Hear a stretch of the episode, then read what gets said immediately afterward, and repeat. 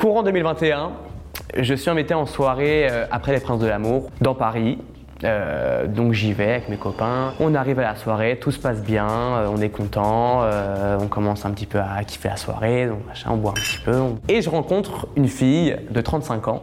Déjà, à l'époque, j'aimais bien les filles de plus de 30 ans. Plutôt jolie, plutôt charmante. Du coup, bah, on discute, on commence à passer la soirée ensemble, on danse ensemble, tout se passe très bien. Et au fur et à mesure de la soirée, euh, mes copains commencent à partir et moi, je me retrouve seul à cette soirée. Donc moi, voilà, il est 4h du matin, euh, je sais pas trop quoi faire, je suis là, je suis avec la fille. Elle me dit, écoute, moi, je suis pas très loin, je vis, je vis dans le marais, euh, si tu veux, tu rentres chez moi et tout. Bon, moi, je dis, ah, mais je sais pas, euh, si tu veux, machin. On prend un Uber et direction chez elle. Et dans le trajet et tout, ça se passe plutôt bien, mais je la sens un petit peu bizarre. C'est-à-dire qu'elle pose beaucoup de questions par rapport à la télé, etc.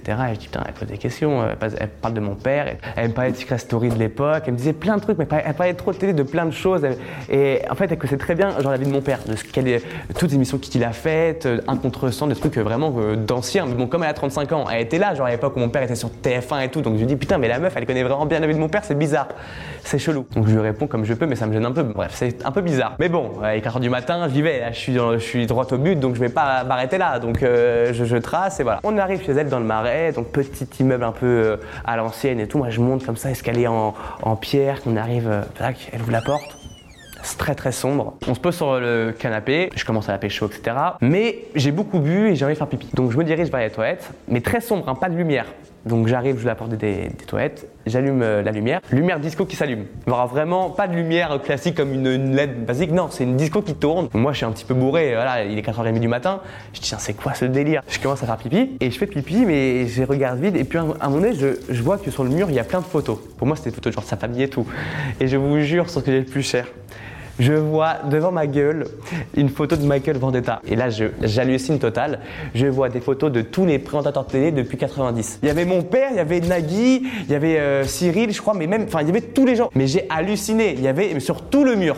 Sur tout le mur, mais partout, des gens, mais hallucinants. Il y avait Christophe de Chavannes, tout le monde, tout le monde, tout le monde, tout le monde. Puis j'ai une meuf qui m'a parlé de mon père pendant un quart d'heure sur le trajet du Uber, et je suis dans ses chiottes et je vois des photos de tous les présentateurs télé depuis 90. C'est-à-dire qu'il y a tout le monde, tout le monde. Je dis c'est pas possible et tout, et là je prends un snap et je dis mais où est-ce que je suis et tout, mes potes morts de rire. Moi je suis comme ça, je suis bloqué, je dis mais qu'est-ce que je fais?